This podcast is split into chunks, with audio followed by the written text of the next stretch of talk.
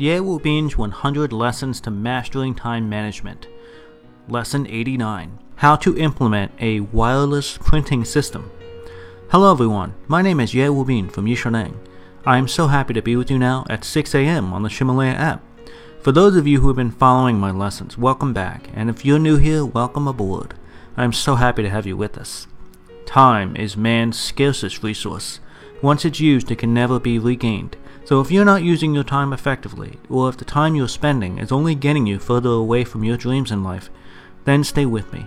Listen a while, and I'm confident I can help open your eyes to a new path that will get you closer to your dreams. I want to remind you there are 100 classes in this album, and every class lasts about 6 minutes. It is updated at 6 a.m. New York City time each morning. Today I will share a system with you that I have used for many years. It's called a wireless printing system. I'm going to recommend a piece of software and two devices to you today. First of all, I recommend an app called Printer Pro, which allows you to easily manage printable content. In the iPad and iPhone, you can send a lot of things via email and iMessage, and even WhatsApp or WeChat. But if you don't have a wireless printing system, you can't print it. Years ago, I was looking at the send button feature on the iPhone and explored a little more deeply.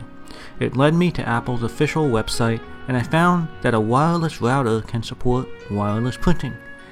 I bought one of these wireless routers. It's something I recommended before to you called the Airport. Airport does many things for you, such as providing wireless internet access, wireless music capabilities, and it can even connect to speakers in your home. It can also provide wireless printing capabilities.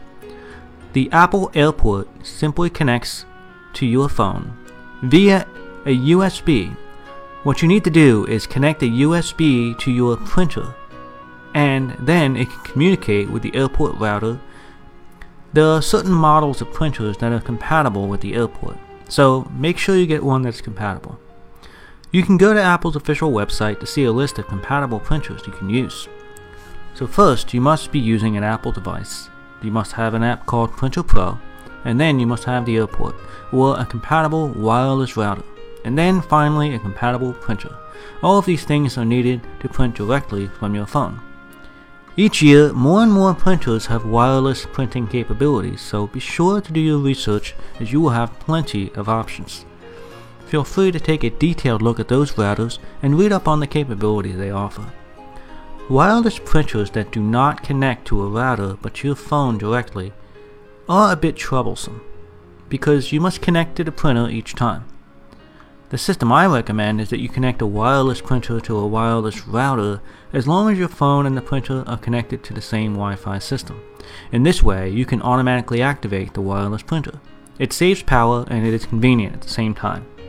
In particular, I recommend you buy such a printer for your home. So when your children or your spouse needs to print something, they don't have to go to the office or the copy shop to print it out. It will be very convenient to print it right from your home. If you combine some of the things that we talked about, for example, you put a lot of personal information in Evernote like scanned documents from Cam Scanner, you can then easily print them out.